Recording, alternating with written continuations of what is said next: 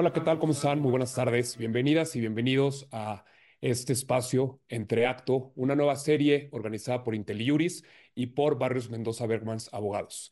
Soy José Barrios y en conjunto con Erika Mendoza hemos coordinado este espacio para tratar temas de coyuntura de lo técnico a lo práctico, platicar con expertos, expertas, con profesionistas especializados sobre algunos tópicos que tienen relevancia e impacto nacional en el tema jurídico, político, económico, social.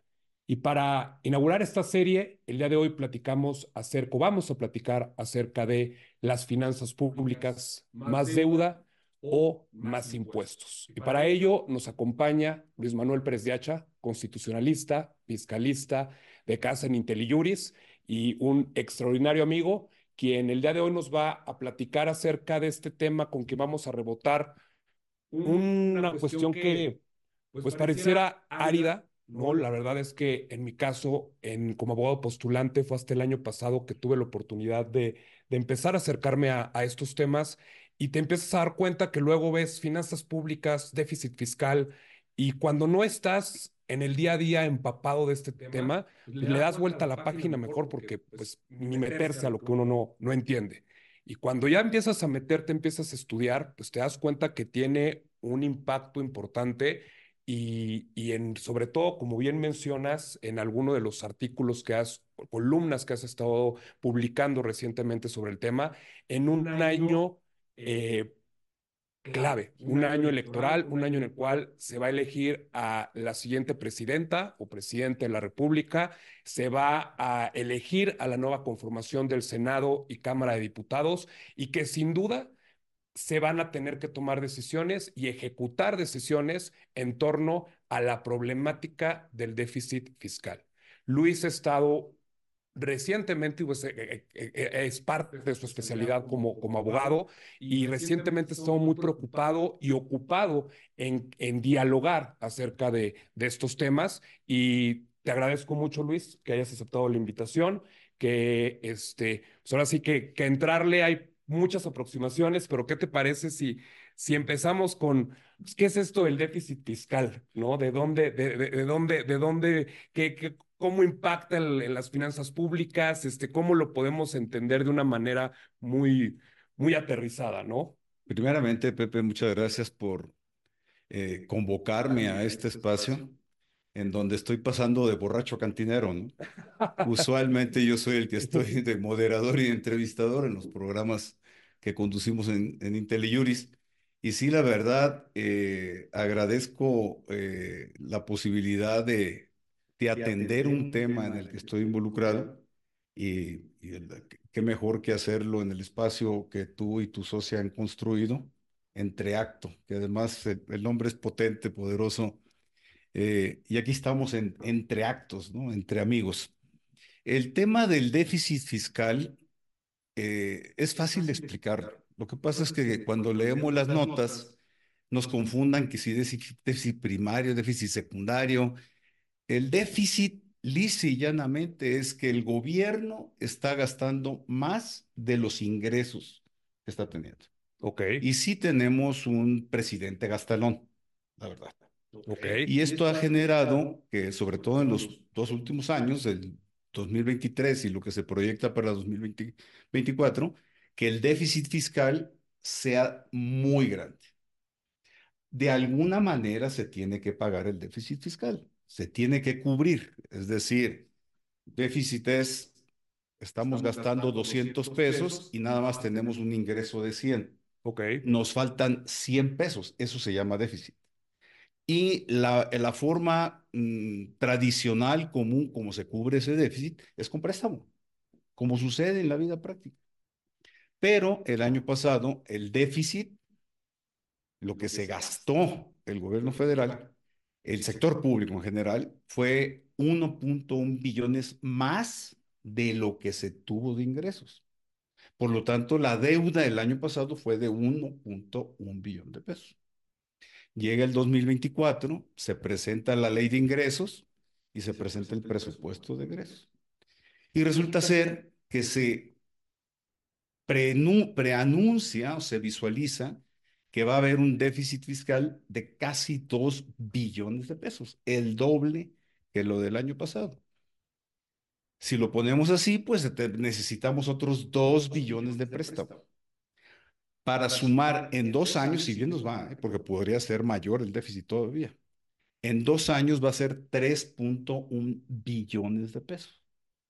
Okay. Si consideramos que el PIB proyectado para este año es de 31 billones de pesos, eso significa que en solo dos años el gobierno federal va a asumir una deuda equivalente al 10% del PIB, lo cual es astronómico realmente. Cuando se hacen los ejercicios, sobre todo los economistas que realizan las, las gráficas, se ve como en, los primeros tres, cuatro años de este sexenio, la línea del déficit es descendiente, es descendente, eh, eh, va, en caída pero leve. 2023 da una caída pronunciada y 2024 ya se ve una caída muy, muy fuerte. Esto genera eh, temas, mm, Permíteme, permíteme un poco detenerme en esta parte, porque justamente en el momento en que tuve oportunidad de, de empezar a estudiar estos temas y, y, involucrarme con estos temas fue en noviembre del año pasado. Llega la ley, se publica la ley de ingresos, se aprueba la ley de ingresos, esta ley en la que el Congreso de la Unión establece de dónde van a provenir es los, los, el dinero. 9 billones de pesos. ¿De dónde eh. van a venir los 9 billones de pesos para poder solventar el gasto del gobierno federal del siguiente año, es decir, el año que está transcurriendo, 2024. Y nos damos cuenta que efectivamente se habilita a que el Estado mexicano se pueda endeudar hasta por casi 2 billones de pesos, como bien mencionas. Nada más que me llama la atención que si lo comparamos con el presupuesto de egresos, este, este proyecto que establece la Cámara de Diputados sobre en qué se va a ir y cómo se va a distribuir este gasto, pues vemos que hay una parte destinada de los ingresos a inversión. Entonces, en una lógica financiera, sin entrar a, si en México la constitución y la normatividad eh, tiene límites o no al endeudamiento, pero una lógica financiera, pues te endeudas para poder invertir y del retorno de inversión se paga la deuda con capital más costo, el, costo financiero. Y nos damos cuenta que, en este, presupuesto de egresos, esa inversión realmente son se arribita el 50% de la deuda o lo que se va a adquirir de deuda o se está habilitando para adquirir de deuda. Entonces, ¿qué se va a hacer con prácticamente casi un billón de pesos que conforme al presupuesto de egresos no se va a destinar a la inversión. ¿En, qué, se, en qué se destinará o cuál? O, se vale esto, no se vale? ¿Qué, qué, qué opina, qué opinión eh, es un tema que, que, lo tengo muy analizado. La cobijita está muy chiquita ya, de los ingresos tributarios. Está demasiado pequeña. Por eso el gobierno necesita endeudarse con otros dos billones de pesos. Ok. ¿sí? Eh, dos billones de pesos respecto de los nueve que va a ser el gasto total, es algo así como el 22, 23%. Quiere decir, una quinta parte del presupuesto se va a cubrir con financiamiento, primero. Segundo, el tema de las pensiones ya está muy pesado. Es 1.1, 1.3 billones. Son danza de billones esto. El servicio de la deuda es lo que se va a pagar de intereses a lo que se tiene deuda, es 1.3 billones. Eh, si lo vemos en una lógica directa, lo que pasa es que habría que ver, eh, no, eso, no hay acceso cotidiano, cuál es la documentación o la información que presentó la Secretaría de Hacienda a la Cámara de Diputados y a la Cámara de Senadores para la ley de ingresos y justificar un empréstito, un endeudamiento de dos billones de pesos. Pero lo voy a hacer a un lado. Me voy a una cifra muy simple o dos cifras muy simples. Se van a pagar por intereses de deuda ya contratada del pasado 1.3 billones. Ok. Si nosotros sacamos una cuenta así, muy, muy simple, ¿eh? lo, confieso, pero, pero luego las cuentas simples ayudan. Quiere decir que de los 2 billones que se, va contra, se van a contratar de deuda, se van a destinar 1.3 billones a pagar intereses. Y ahorita nos vamos a ir al texto constitucional. Pero luego nos vamos a los informes que presenta periódicamente la Secretaría de Hacienda y Crédito Público y resulta ser que con estos 2 billones la deuda total del gobierno federal se va a ir a 14.6, 14.7 billones de pesos. La deuda total. Ok. Por eso ayer el, el, subsecretario Llorio, a la par de la OCDE, así fue como un contrapeso, insiste en un, un planteamiento que desde el punto de vista de las calificadoras internacionales es correcto. La deuda pública representa el 48%, más o menos eh, del Producto Interno Bruto. Efectivamente, tenemos 14.7 billones de deuda contra 31, por, 31 millones de pesos, eh, billones de pesos de, de, Producto Interno Bruto, pues sí, son más o menos la mitad, los 14.7 billones de pesos. Pero, pero, pero, evidentemente todo esto eh, exige un articulado constitucional. La deuda, el tema de la deuda históricamente ha dado problemas. Oye, históricamente. Y, y, y, perdón que te interrumpa sí. antes de, de pasar al texto constitucional. ¿Podríamos decir que parte de esta deuda se va a destinar a, al gasto corriente? O, ¿O, lo estoy entendiendo así? ¿O puede ser que se destine al gasto corriente? ¿O es, o es difícil anticiparlo en este momento? A ver, es difícil anticiparlo porque hay que ver cómo se construyó. Okay. Pero hay, hay una cuenta. Esa cuenta es muy difícil sacarle la vuelta. Dos billones de pesos, Pero tienes que pagar 1.3 billones de pesos de intereses. Okay. ¿De dónde va a salir el 1.3 billones de pesos? Entonces, tiene que decir, bueno, va a salir de los impuestos y por lo tanto los 2 billones se van a destinar a inversión productiva, refinanciamiento de deuda o se va a destinar a, a regulación monetaria, que son las condiciones que marca el texto constitucional. Es difícil anticipar, pero si quieres ahorita lo, lo, lo, perfilamos porque a ver, el texto constitucional, que tiene una regulación en la Constitución distinta para la federación y para las entidades federativas. Perfecto. En la fracción 8 del artículo 73. Ha tenido, ha tenido varias, varias reformas constitucionales. La federal ha tenido tres, la de los okay. estados ha tenido más, porque la de los estados ha estado más descoyuntada históricamente. Y siempre el gran pero que ha tenido la deuda externa, la deuda eh, pública, es si se va a destinar a gasto corriente. Incluso la Constitución no prohíbe, no dice, no se destine a gasto a corriente. Gasto corriente bueno, exacto. Pero es lo opuesto, ¿no? Porque la Constitución pone a nivel federal tres requisitos. Uno, incluso no dice inversión productiva la Constitución, ¿eh? dice inversión destinada a la generación de ingresos de manera directa, no indirecta, ¿eh? directa. Que ahí tiene muchos asegúnes, ¿no? Porque entonces, ahorita me voy a la ley, lo dice por a propósito regulación monetaria, eso ha sido siempre necesario. Se oye, el, el, peso se está desacomodando respecto del tipo de cambio, la regulación monetaria, oye, pues vamos a, vamos a, a contratar deuda para estabilizar la nave. Tiene un sentido profundo. No, de, no dejemos que esto se desboque, se vaya, como pasó en 94, 95, quien, quienes lo vivimos, que fue muy duro. Y luego dice para operaciones de refinanciamiento y de reestructura. No dice de pago de intereses.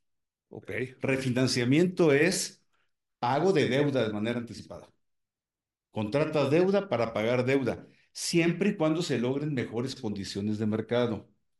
Es decir, si tengo deuda contratada presente a tasa del 5%, vamos a poner. Bueno, los CETES están al 11%. Eh, 11, 11.28%, ¿no? Están, entonces, si contrato deuda es para que me salga más barato que el 11%. Entonces, esa es la reestructura y refinanciamiento. Ahora, vámonos ya a, lo, a, lo, a la ley de ingresos.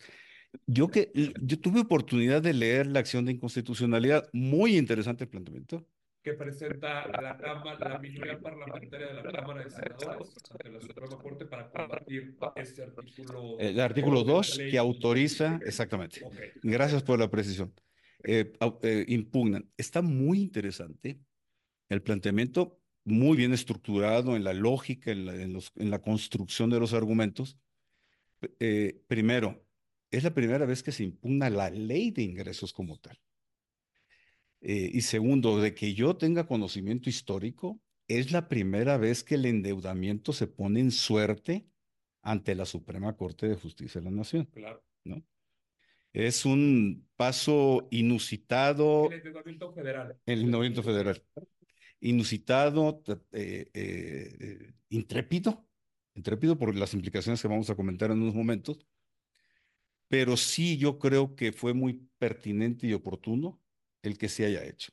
Es decir, el tema de la deuda pública es tema, es tema y hay que ponerlo en la mesa de la discusión mediática, social, de finanzas públicas, de económicas, macroeconómicas, de calificadoras internacionales, todo, pero también hay que ponerlo en la discusión constitucional, porque es el punto de partida. Bueno, y este foro es, es jurídico. Y aquí a mí lo que me llama la atención, el, e, entre otros aspectos, Pepe, es eh, a quién le corresponde demostrar que si es gasto eh, de, endeudamiento destinado a los conceptos, los tres partidas que, marca la Constitución, la Constitución, le corresponde a los senadores, hablemos de ellos, ¿no? Que promovieron, de minoría, que promovieron la acción de inconstitucionalidad, o, digo, una ley de ingresos no tiene que estar fundada y motivada, pues, o le correspondía a la Secretaría de Hacienda haber justificado ante Cámara de Diputados el cumplimiento de las tres condiciones. Y a la Cámara de Diputados haber hecho la evaluación pertinente de que le correspondía, que le correspondía y que era es su competencia exclusiva, decirle, oye, sí cumple las tres condiciones y por lo tanto te autorizo. Porque si no estamos en una situación extraña, y yo creo que es lo que detona, lo que detona la acción de inconstitucionalidad. Que pones un punto muy interesante porque la acción inconstitucional como mecanismo de, control abstracto, pues no difícil hablar de, de, carga probatoria, ¿no? Cuando, cuando tienes la norma. Y pones un punto muy, muy interesante porque realmente no es la primera vez que a través de la acción de inconstitucionalidad se pretende eh, confrontar la ley con la constitución a través de, de, una prueba. Entonces, este, pues creo que también ese es, ese es otro, otro eh, tema interesante en el desarrollo de esta acción de inconstitucionalidad que tendrán que ver los, a ver, senadores. No, te entiendo muy bien. Y en la acción de inconstitucionalidad, cuando leí en su momento, eh, hacen un ejercicio para acreditar que es gasto corriente. Eh, no le llamemos gasto corriente, porque luego hace ruido llamémosle gasto no de los conceptos no previstos en, el, en la Constitución, en el 73, fracción 8. Si le queremos llegar al gasto corriente, está perfecto, no tengo ningún inconveniente. Pero para no caer en ese juego semántico que también hace ruido. Pero yo creo que porque es condición constitucional de autorización del financiamiento de la deuda, quien tuvo que cumplir el requisito ex ante, no ex post, Ahorita cumplir la condición por parte de la Cámara de Diputados y eh, del, Congreso y Hacienda, se me hace que expos no vale, porque sería convalidar lo que fue mal autorizado en violación de la Constitución. Sería convalidar o subsanar una violación constitucional que debió haberse previsto ex ante, desde el 8 de septiembre del año pasado que se presentó el paquete económico. Eh, para mí, las condiciones y el acreditamiento tuvo que haberse hecho por Hacienda al momento de presentar la, autorización eh, y eh, la Cámara de Diputados y la Cámara de Senadores tuvieron que haber dictaminado, dictaminado en el dictamen que tienen que emitir que se cumplían las condiciones constitucionales, porque de otra forma se quedó suelto. El legislativo deberá estar justificado y es algo que la Corte tendrá que analizar Sí está. sí está. sería tu, propuesta, que, que, la Corte, al entrar al estudio de la constitucionalidad o no de este artículo que, que, autoriza el endeudamiento, si en el procedimiento legislativo a través de los dictámenes, a través de las preguntas correspondientes, fue justificado o no. Ser muy. Yo estoy, yo estoy convencido de eso. Porque te voy a decir una cosa. No es que en el presupuesto de egresos tengas que demostrar a qué se dedicó, a, a qué se destinó los, los dos billones de pesos que te autorizaron en la ley de ingresos. Eso me parece No, no, no, no, no, no, no. ¿Por qué? Porque la autorización está respecto de ley de ingresos, no de presupuesto. Entonces, si hubiese una causalidad, la Cámara de Senadores desconoce o ignora esa causalidad. Entonces, no puede pronunciarse sobre la validez del endeudamiento si no conoce la causalidad, que es, que es cómo se va a aprobar el, el presupuesto de egresos. Lo que quiero decir es lo siguiente. En lo que, lo que tras, voy a utilizar una expresión coloquial, tras bambalinas, está haciendo la acción de inconstitucionalidad y que deberá consi- con- considerarse para ley de ingresos de los siguientes años, Claro. es que o se emite un, se, se publica un anexo o se emite un dictamen específico en, en- por, por, por los, por las cámaras de senadores y diputados en donde se diga de estos dos billones de pesos, un billón de pesos se va a destinar a refinanciamiento. Refinanciamiento entendido en, con- en el concepto de las leyes secundarias, porque la Constitución no lo define, ni la reestructura lo define. Sí dice mejores condiciones de mercado, o sea, tiene que estar más baratito, pues. Claro. Pago de intereses no es refinanciamiento y no es reestructura. A como la pongas, no es. Ahora, si nos vamos a, ley de, a la ley de deuda, la ley de deuda pública, pues ahí la, la ley quiere recomponer un poquito las cosas.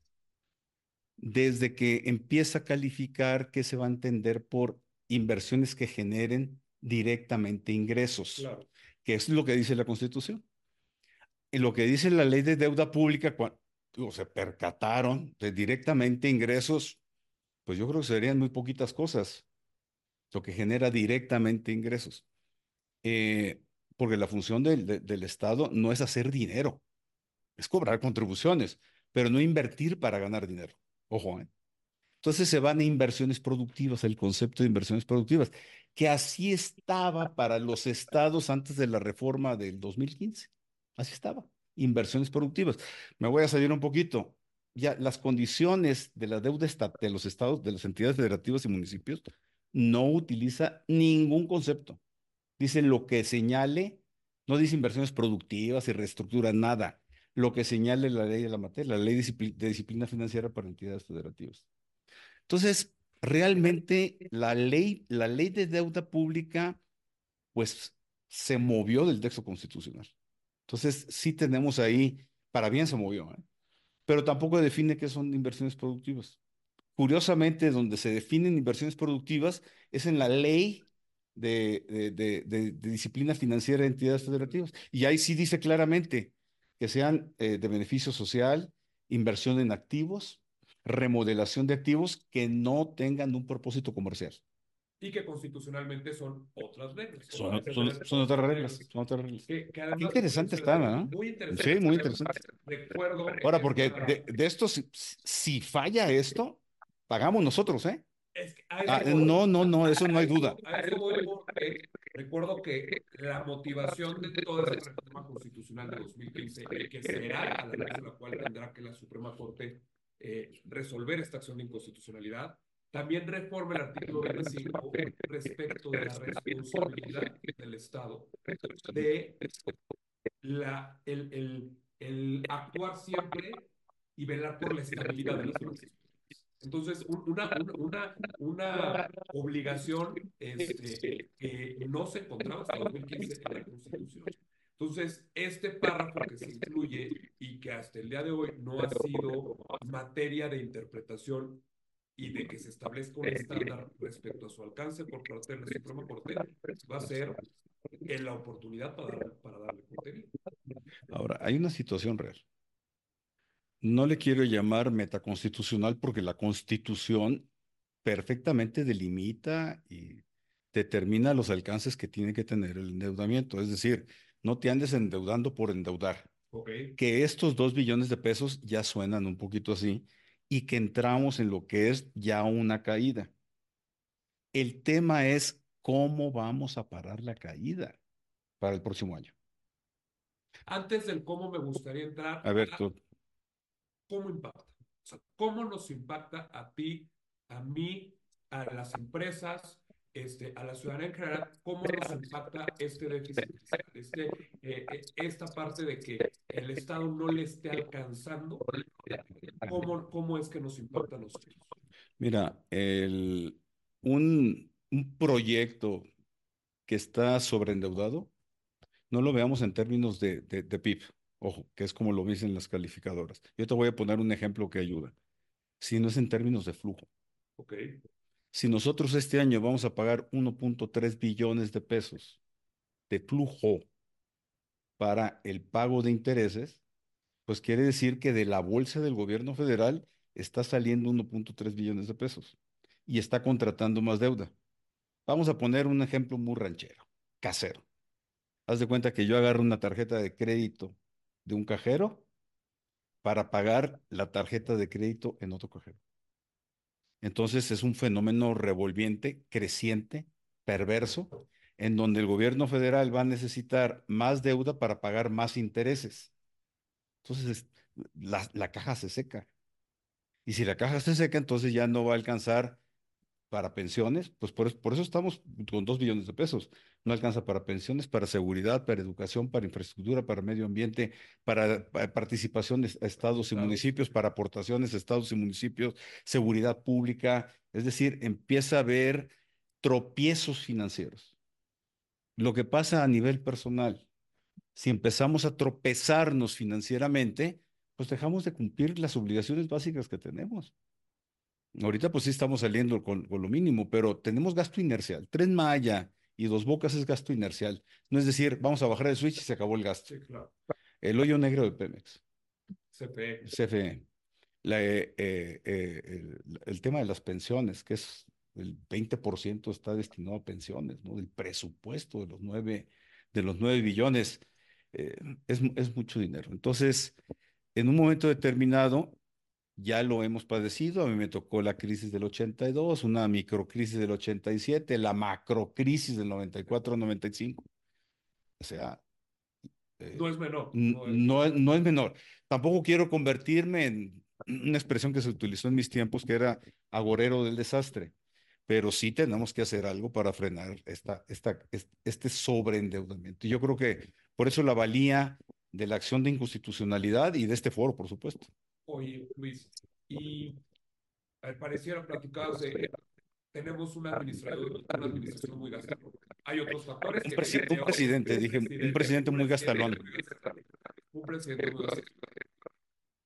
Algunos otros factores que ya mencionabas que no vienen de este sexenio, sino que vienen de más pensiones, pensiones, La misma deuda. la misma deuda, el, el propio costo de la deuda. Pero si no, pareciera que esta administración, en conjunto con las mayorías legislativas que actualmente conforman el Congreso, pues se va por una solución de deuda. Estamos en, en año electoral. En año electoral en donde eh, este año lo vamos a terminar con una nueva presidenta, nuevo presidente, con una nueva confirmación. Hay otras alternativas. ¿Tú crees que podría haber algunas otras alternativas para, para la nueva administración? Me imagino que deben de tener los candidatos estar viendo esto, ¿no? Eh, sí, deben de. Deben de, porque sí es un tema. La próxima presidenta o presidente se va a encontrar una caja vacía. O sea, Ok. eso, eso no tengan duda. Ok. O sea, no tengan duda. Es decir, la caja está seca. Los datos ahí están. Los datos están. Es que el problema de los números es que son muy objetivos, ¿no? Y no tienen color. El único color que tienen los pesos es el metálico, plateado. No tiene color morena, no tiene color PAN, no tiene color PRI, Claro. no tiene color MC. Dinero es dinero y no hay dinero. El otro día platicaba con, con un amigo que le entiende también estos temas. Él es eh, eh, economista y me decía, no es que se necesita un plan de choque tipo mi ley, ¿no? Pues, bajar todo el gasto público, lo que implica políticamente, el desgaste, El la, legi- recorte. la legitimación, participa el Congreso, pues a mi ley también el Congreso de su país le puso un freno. Los sindicatos, no es un, no es un tema fácil bajar el, bajar el switch del gasto, no es fácil. Y electoralmente y políticamente no y, en año electoral, ¿no? Y en año electoral. En año electoral. Pues, y además un presidente gastalón que no va a querer dejar de gastar hasta el 30 de septiembre. Claro. Y, eh, pero el otro que tenemos que voltear a ver son los ingresos tributarios. definitivamente. Nada más que los ingresos tributarios, y ahí empezamos a escuchar eh, que se dice, bueno, es que hay que aumentar impuestos. Esa receta, ahorita en temporada, en temporada electoral, es suicida. Ya quisiera ver a alguien que diga, una de las candidatas o el candidato de MC, que diga, vamos a subir un punto el IVA, ¿eh?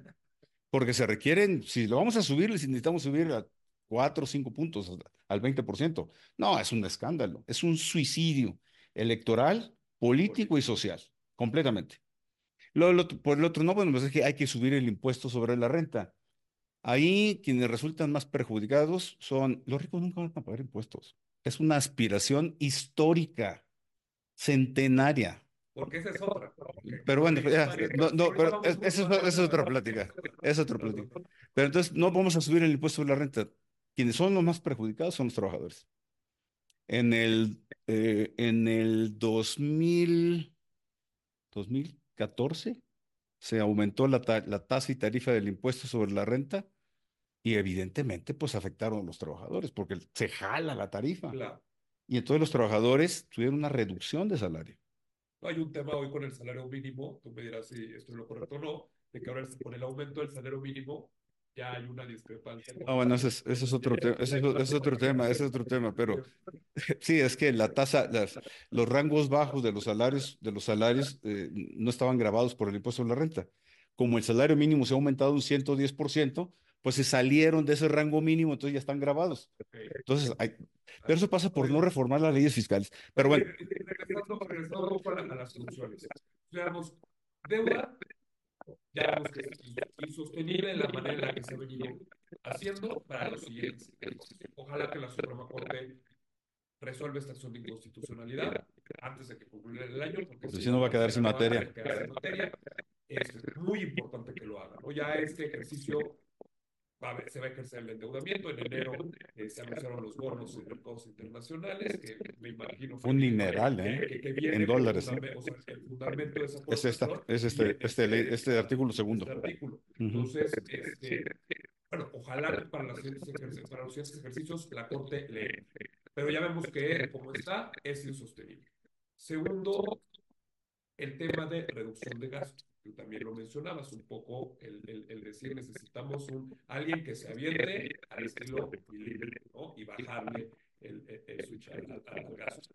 Y por otro, impuestos. Y aquí me gustaría, ¿más impuestos o más recaudación? ¿Qué, cuál, dónde no, definitivamente mayor recaudación.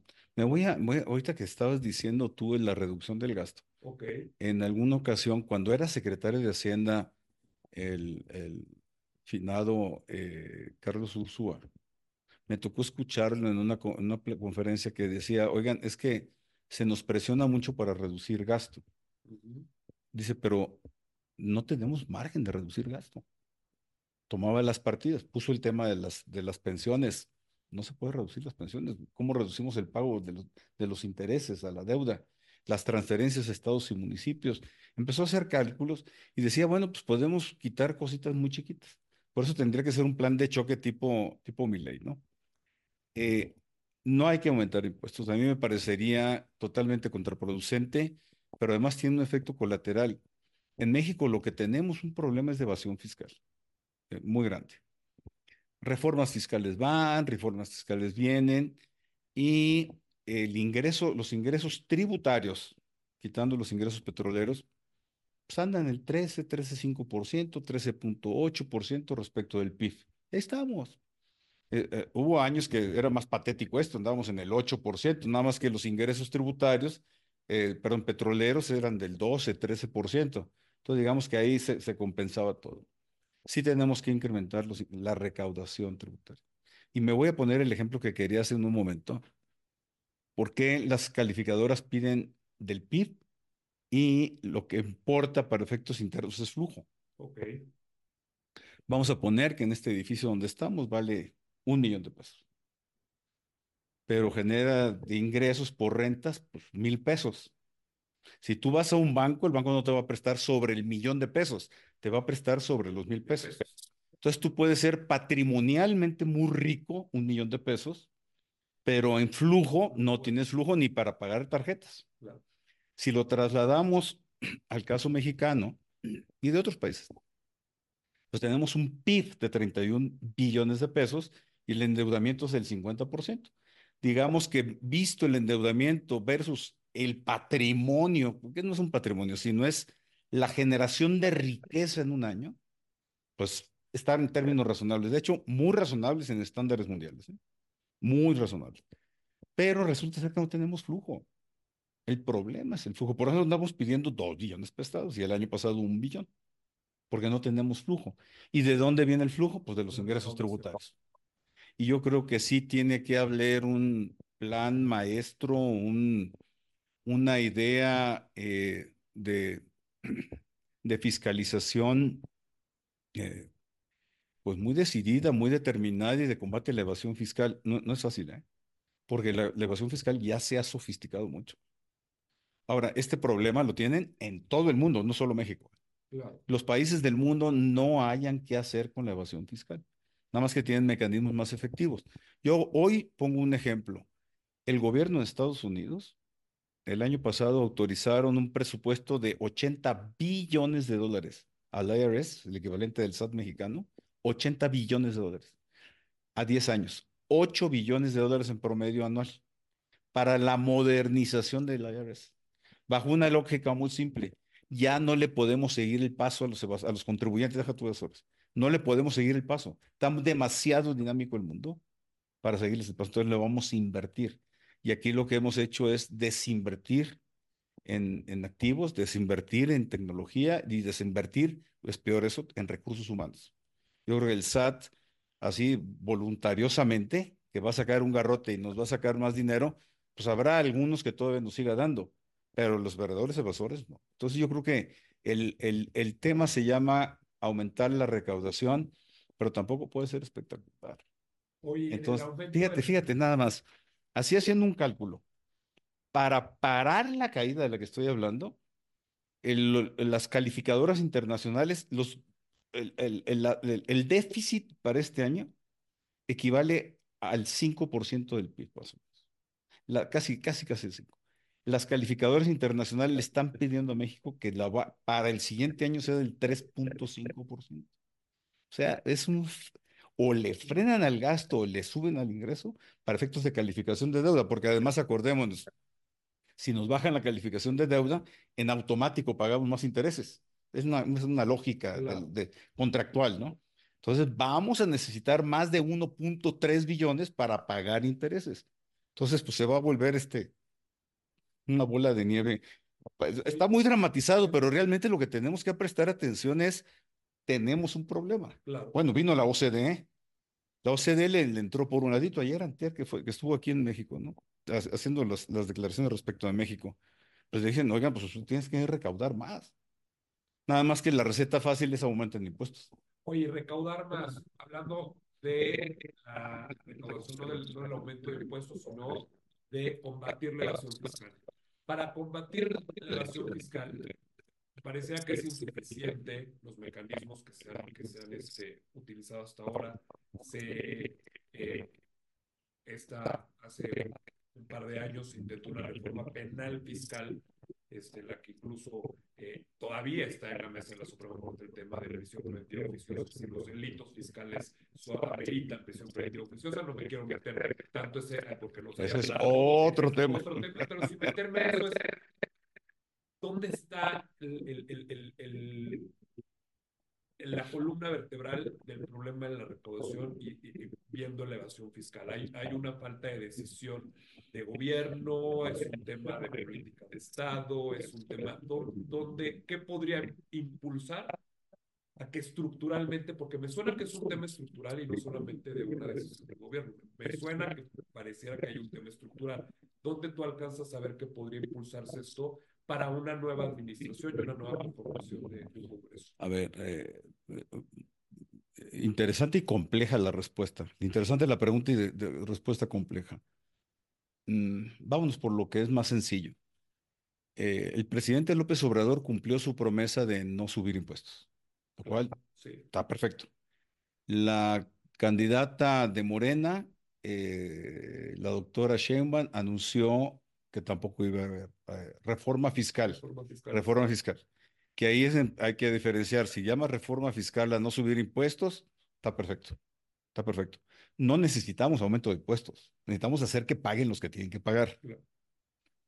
Eh, pero el presidente López Obrador, pues ya vamos a entrar al tercer año sin reformas fiscales. Nosotros como abogados y quienes nos escuchan, las leyes, todas las leyes, por naturaleza propia van rezagadas respecto de la realidad eh, eh, comercial, de negocios, empresarial, eh, social, todas esas dinámicas, las leyes van retrasadas. Entonces vas, vas, le- el, el legislador va regulando los fenómenos de- de- a, a toro pasado, ¿no? Claro. Pero las leyes fiscales requieren ser, ser más dinámicas en su actualización. Entonces resulta que tenemos tres años y te vamos a pasar tres años sin reformar las leyes y pues queda, empieza a quedar como queso gruyere las leyes. Claro. Entonces, pues se van perdiendo potencias en la recaudación. Porque hay un mundo de profesionistas muy inteligentes, muy creativos, que no evaden impuestos, no evaden impuestos, pero sí ven la rendija, bueno, pues ahí se va. Y crean, crean nuevos modelos y por ahí se va. Eso es uno. Dos, sí, en lo que corresponde a las facultades del SAT, fíjate nada más la paradoja que voy a decir, pero pues hay que decirlo. Eh, las leyes fiscales eh, necesitan darle más dientes a la autoridad, fíjate. Y vas a decir, tú espérame tantito. Sí, porque a nosotros es el que nos dan. Nos dan duro porque nos tienen cautivos. Pero se necesitan más dientes, no para que se cometan atropellos contra nosotros, sino para que se persiga eficientemente esas prácticas que se están, se están diluyendo. Por ejemplo, el tema de las factureras. Eh, Hay un artículo 69b, ya está, voy a utilizar una expresión de- de- inadecuada para las leyes, está desmodada. El artículo 69b ya no da. Ya no alcanza. Ya no alcanza. Estructuras que. No, ya no alcanza, no ya no alcanza. De hecho, pues tiene problemas donde dice, es que yo no la puedo aplicar a las nomineras, ¿no? Claro. Entonces dices tú, pues refórmenla. No, no, porque el presidente dijo que no hay reforma fiscal. Ya van tres años. Por eso estamos viendo las listas del SAT, del 69B. Este año pasado publicaron 12, creo. Este año van, van en, en 50 y tantas. El antepasado publicaron 75. Nada respecto de lo que es el mundo de las Ya se empieza No, pues ya. que-. Y luego eh, hay un, a nivel mundial, las miles de mentes más privilegiadas, especialistas en temas de finanzas públicas, en temas fiscales, eh, están pensando qué hacer con el tema de la evasión fiscal. México no está incorporado a esas dinámicas. Estamos fuera de esas dinámicas. Entonces, aquellos están creando tecnología de punta, versión 4.0, Vamos 10 y nosotros atrás. vamos 10 pasos atrás en la tecnología 1.0. ¿no? Claro. Es como si tú utilizas, el programa, pues traes en la versión 1.0 y me dices, no, pues vamos en la 22.33.5, ¿no? Yo creo que eh, México tendría que incorporarse para, para abrevar, incorporar lo que se ha generado en el mundo en dos, los últimos dos, tres años para perseguir la evasión fiscal de alto perfil. Claro.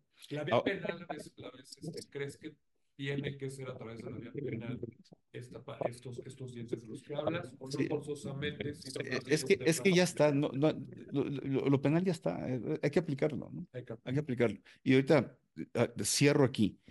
En México, ¿qué problema tiene el, el, el tema de la evasión fiscal? Hablemos de la evasión fiscal común, incluso la sofisticada. Del SAT hace una investigación, llega a una determinación conclusiva de que hay evasión fiscal. Lo pasa a Procuraduría Fiscal. El trámite burocrático, la información va y viene, hay fuga de información. Y aquí se viene la Fiscalía General de la República a una eh, unidad especial en delitos fiscales y financieros. Aquí el cuerpo está un poco inorgánico, desorganizado. Hay mucha rotación de ministerios públicos que no son especialistas en temas fiscales. Entonces, para procesar lo fiscal desde la perspectiva penal y de ahí consignarlo a un juez, bueno, consignar, ya es, judicializar el caso ante un juez, Pues son cuatro etapas muy largas. Hay mucha información, hay deficiencias, hay cruces, que falta capacitación. Entonces, la conclusión para responder tu, tu pregunta, yo creo que tiene que haber una, un plan integral, un plan nacional contra la evasión fiscal, definitivamente. es día de veras, ¿eh? Si no, no va, no va a aumentar la recaudación. ¿eh? Es decir, si no sentimos, lo que pasa es que luego dicen, no, es que van a, comer a cometer atropellos. Sí, yo creo que eso es lo que hay que evitar. Sí, el problema no está en la prisión preventiva de oficios, el problema está acá abajo en aplicar lo que tenemos las herramientas que se tienen y una decisión realmente. Pero fíjate, voluntad política tal vez. Eh, la, la, la, voluntad política. No es una decisión de Estado, es decisión de Estado. De Estado. Así para hacerle frente al tema. Porque, porque si no se ve como decisión de Estado, no, no, no va a crecer la recaudación. Es decir, una decisión de Estado en donde todo quede sincronizado y coordinado respetando la autonomía de la Fiscalía y del Poder Judicial de la Federación, no golpetear y no, no hay que hacer las cosas, ¿no? Y hay que hacerlas con convicción y convenciendo, y, y profesional, técnicamente bien elaborado, para no cometer atropellos. Fíjate, nada más para no dejar viva la prisión preventiva oficiosa. Yo cuando tengo oportunidad en los foros de hablar de la prisión preventiva en delitos fiscales, yo afirmo que en realidad lo que no se puede es perseguir, lo que si nos conformamos con la prisión preventiva oficiosa, es que el Estado no puede perseguir la, la defraudación fiscal. Está incapacitado para obtener sentencias condenatorias. Entonces me conformo, Pepe, que tú te quedes dos años en la cárcel, el tope máximo, si no es que te va mal como la exsecretaria de Cedesol, que se fue, se, fue tres años, cuando la Constitución marca dos de prisión preventiva oficiosa. Entonces nos damos por bien servidos, hablo como si fuera el Estado, con dos años de prisión porque presumí y nunca te probé que eras evasor fiscal. Yo creo que esa, esa lógica hay que romperla. El, el problema de flujos. No, ok, no, clarísimo, clarísimo. Me gustaría tocar un par de puntos adicionales respecto al tema de mencionabas, no, sin entrar al tema de que los ricos paguen más. que es todo un tema. Pero Leí un artículo en el que mencionaba en una de las conclusiones la posibilidad de explorar los famosos impuestos extraordinarios. Uy, Un poco, ¿no? ¿puedes explicar qué son los impuestos extraordinarios y por qué lo visualizas como una que ya existe? Y, ya, y, te digo, y voy, quiero detenerme aquí por lo que está pasando en las entidades federativas en el que el gobierno les está la llave. Es lo que por las participaciones federales, ¿no? Porque han bajado las participaciones. A ver. que empezar ellos eh, a, establecer impuestos locales. Entonces, vámonos primero a los extraordinarios. A los extraordinarios. A ver, estaba yo diciendo que el mundo se está moviendo. Sí.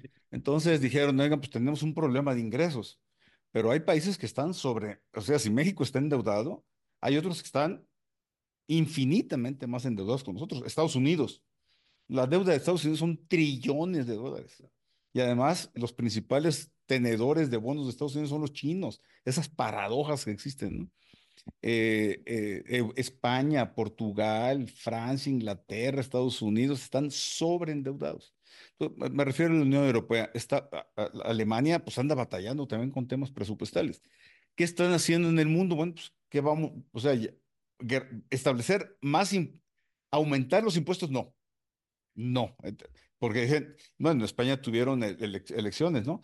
y los partidos pusieron en su plataforma electoral si iban a aumentar impuestos o si no, que yo creo que es lo que tenemos que pedir en México. Pon en tu plataforma electoral MC, la, Xochitl Galvez, y, si, vas a ver, es propuesta tuya. Y, subirlo, el, son las tasas, principalmente el impuesto sobre la renta y el IVA. Y, el principalmente estos dos. Y por eso nos vamos a otro tipo de soluciones como son impuestos especiales. Ahora, la lógica mundial es, a ver, ahora en estos años que han estado duros, que la pandemia y pospandemia, eh, ¿quiénes han ganado dinero de veras? No, por los bancos. Eso no hay duda, ¿eh? Oigan, pues un impuesto extraordinario a la banca. a la banca que ya, que ya este, eh, existe en algunos, en algunos, países, sí, en europeos, sí, por supuesto. Y lo dijeron también, ¿quiénes han ganado mucho dinero? No, pues que las empresas de energía. Bueno, pues establezcamos impuestos. Nada más que empieza ahí a diferenciarse, oye, Estados Unidos. A ver, las energías contaminantes las vamos a grabar, las energías limpias no solo no las vamos a grabar. El programa que lanzó Biden el año pasado y que lo fue aprobado por el Congreso, les vamos a dar créditos fiscales por billones de dólares a energías limpias. Fíjate, ¿no? Entonces van manejando. De un lado sacan y de otro le meten. Y el impuesto a las grandes fortunas. Así, vamos contra los ricos, ¿no? O sea, no, no, O no, por- ricos, súper ricos. Sí. O sea, no, no- Y sobre todo que hay un movimiento ahí que se llama Tax the Rich, o sea, pa- que paguen los ricos, pero es una... Es eh, ¿Quién es rico? Que tam- ahí es- ah, no, son los... o sea, ¿Quién se, es se esta- rico? se establecen, se establecen criterios en cada país. Y digo, hay países que están muy, hay muchos ricos, en Estados Unidos, en Europa, pues hay muchos ricos. En, en México, pues de las grandes fortunas, pues habrá varias, pero así muchas no, ¿verdad? Claro. Eh, eh, incluso a nivel constitucional en España hubo un debate muy fuerte si el impuesto a las grandes fortunas vol- volaba, jalaba, y el impuesto a la, a la banca también, evidentemente la banca se defendió. Pero entonces tenemos esa, esa situación en donde en México, conforme a los criterios que se han pronunciado, en México no es la primera vez que se quiere grabar a los ricos. Allá por los años 70, ya esta es parte de la historia, a mí me tocó estudiarla, yo estando en la libre de derecho, e- este impuesto existió, el impuesto a las utilidades brutas extraordinarias de las empresas. La Suprema Corte, séptima época, inconstitucional. Luego, en los años 80, hubo una eh, intención de es- establecer, se me, escapa un, un poquito la precisión de los años, una tasa adicional del impuesto sobre la renta a los deciles altos de mayores ingresos. Es decir, estaba la tarifa del impuesto sobre la renta y del lado derecho aparecía un plus. Es decir, Pepe, Pepe va a pagar desde la tarifa que le corresponde un 3% más, Luis, como está más arribita, un 5%, fulano, Erika va a pagar un 10% más. Y la Corte la declaró inconstitucional. A ver, ¿a qué voy? ¿A qué voy? Que en México sí tendría que haber un diseño estratégico y muy bien cuidado desde el punto de vista constitucional para que impuestos extraordinarios, de la palabra misma extraordinarios, hace ruido, los impuestos extraordinarios tengan cabida constitucional. Yo lo que sí sostengo es que eh, quizá sea tiempo de revalorar el impuesto al activo de las empresas. Bueno, que se llamó impuesto al Impuesto activo al activo. que fue un impuesto de control que implicó una buena traba que se metió en México, se, se derogó hace algunos años, ya se abrogó y, y, y quizá esa pudiera ser una alternativa. Pero definitivamente el pensar en incrementar la recaudación es para disminuir el endeudamiento. Pepe. Es decir, hacer el freno del que estábamos hablando. Insisto, me regreso al- a un comentario previo eh, que las calificadoras nos están poniendo a México como condición eh, bajar el déficit al 3.5 del PIB y luego todavía bajarlo más a un 2%. Entonces, el reto que tiene el gobierno, el gobierno federal, la próxima administración es brutal. Ojo, y no es solo de la presidente o presidenta, también es del Congreso, porque muchas de estas decisiones pasan por Congreso. ¿eh? Bueno, la deuda. Y el destino. y el destino. Sí, el destino de la deuda. Oye, y no me gustaría, no me gustaría cerrar sin platicar un poco tema del, del, del acto de los estados y el o el, el, tema de, hace que el gobierno federal le cierre la llave a los estados y lo que está pasando es que los estados han tenido que empezar a imponer ciertas este, contribuciones, juegos con apuestas y sorteos, este, el, los famosos impuestos ecológicos. Lo que da la creatividad, Lo ¿no? que da la creatividad de los estados y que también, pues, muchos de ellos, a veces la, la, la parte técnica legislativa, este, pues terminan en un año, dos años, las empresas, los contribuyentes promueven amparos, resultan fundados en unas, en unas ocasiones, en otras no. ¿Cómo ves ese, esa situación a nivel estatal? Fíjate que es compleja, muy compleja porque ahorita se me va el número, cuál sería el número actual, pero todavía hace dos o tres años eh, las, el promedio de las finanzas estatales dependía de participaciones federales, 92%, 93%, prácticamente todo. eh, como la recaudación neta participable ha caído, entonces la, eh, los remane la, la, distribución de participaciones federales se ha minorado. Eso por un lado. Por otro lado, hay estados que están patéticamente sobreendeudados. Y mucha de esa deuda se contrató para gasto corriente. Definitivamente. El valor de esta acción de inconstitucional que se está presentando, pues es que reaviva todo el tema. Claro. Reaviva todo el tema.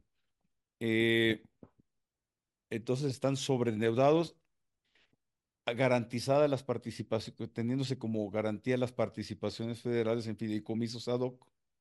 Entonces, cuando cae la participación federal a un fideicomiso, pues primero se paga a acreedores, que son bancarios, y el chorrito que queda, pues bueno, puede ser chorrito chiquito, más chiquito, un poquito más grandote, pero es chorrito. Claro.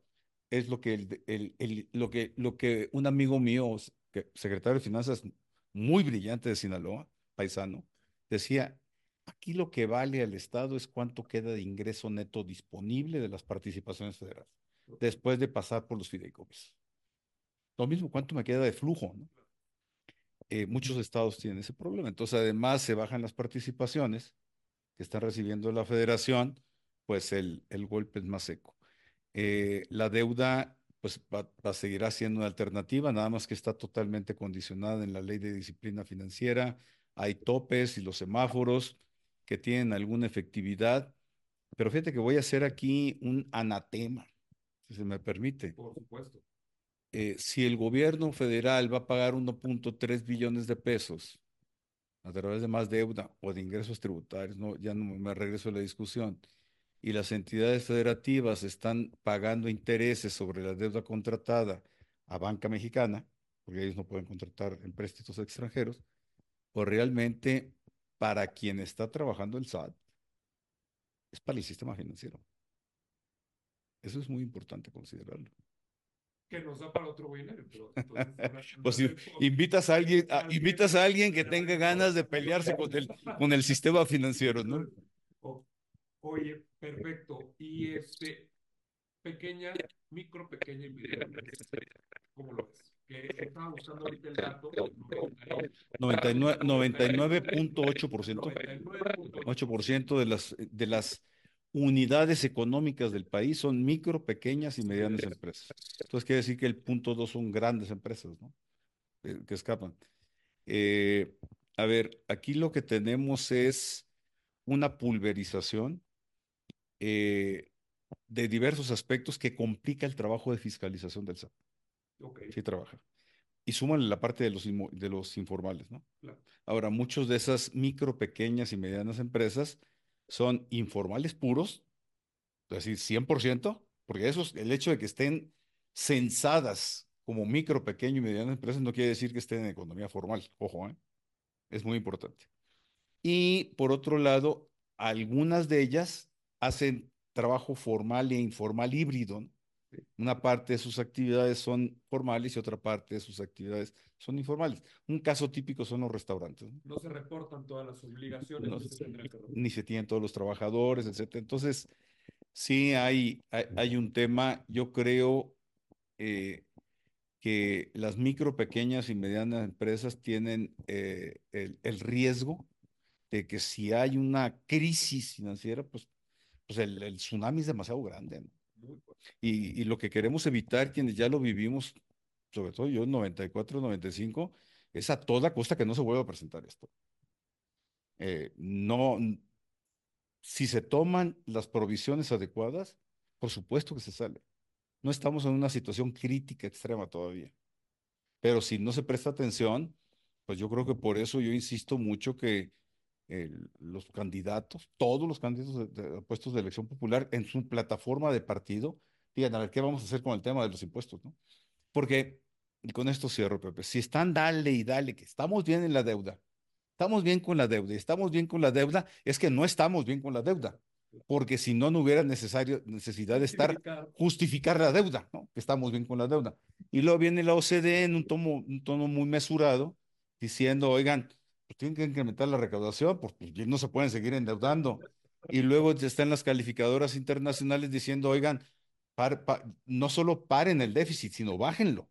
explicación no pedida. Acusación manifiesta. Totalmente.